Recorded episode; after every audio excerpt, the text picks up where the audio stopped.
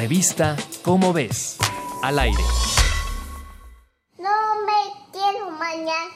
Así cochina me voy a quedar. Hay niños que se resisten al baño y otros no tan niños que se resisten al amor.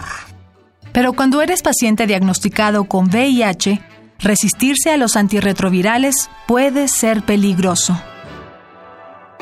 Cuidadito, cuidadito,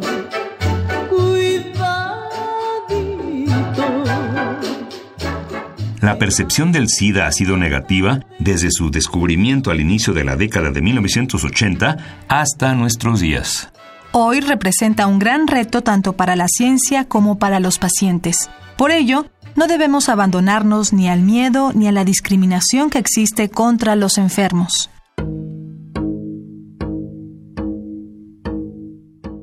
El virus de inmunodeficiencia adquirida o VIH pertenece al grupo de los retrovirus, los cuales tienen la capacidad de modificar la transcripción del ADN.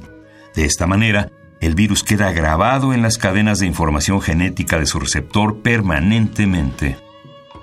El VIH destruye los linfocitos que defienden al cuerpo de las enfermedades y sin linfocitos, las personas son más vulnerables. Los pacientes que toman los medicamentos correctos y a tiempo pueden retrasar la multiplicación interna del virus y vivir su vida con relativa normalidad. Sin duda no puedo hablar, noto que me falta el aire y me cuesta respirar, se puede llegar a palpar. Hace poco, la Organización Mundial de la Salud dio a conocer que especialistas en 11 países de América y África evaluaron la situación actual del SIDA y encontraron que más del 10% de los pacientes dejaron de responder de forma satisfactoria a sus medicamentos. Cifras indican que hasta 2017, de las 37 millones de personas infectadas con VIH, solo 19 millones y medio fueron atendidas con propiedad. Silvia Bertañolio, doctora de la Unidad de Tratamiento y Atención del VIH de la Organización Mundial de la Salud, indicó que la resistencia a los retrovirales tiene que ver con la falta de constancia al tomar dichos medicamentos. Esto ocurre por el abandono del tratamiento o bien por una atención médica poco eficiente. La resistencia del virus del SIDA a los medicamentos no afecta solo a quienes lo padecen, sino que limita el control de la enfermedad y aumenta el riesgo de propagación. Se llama SIDA y con otro no muestra simpatía porque quiere que pasemos juntos el resto de nuestros días.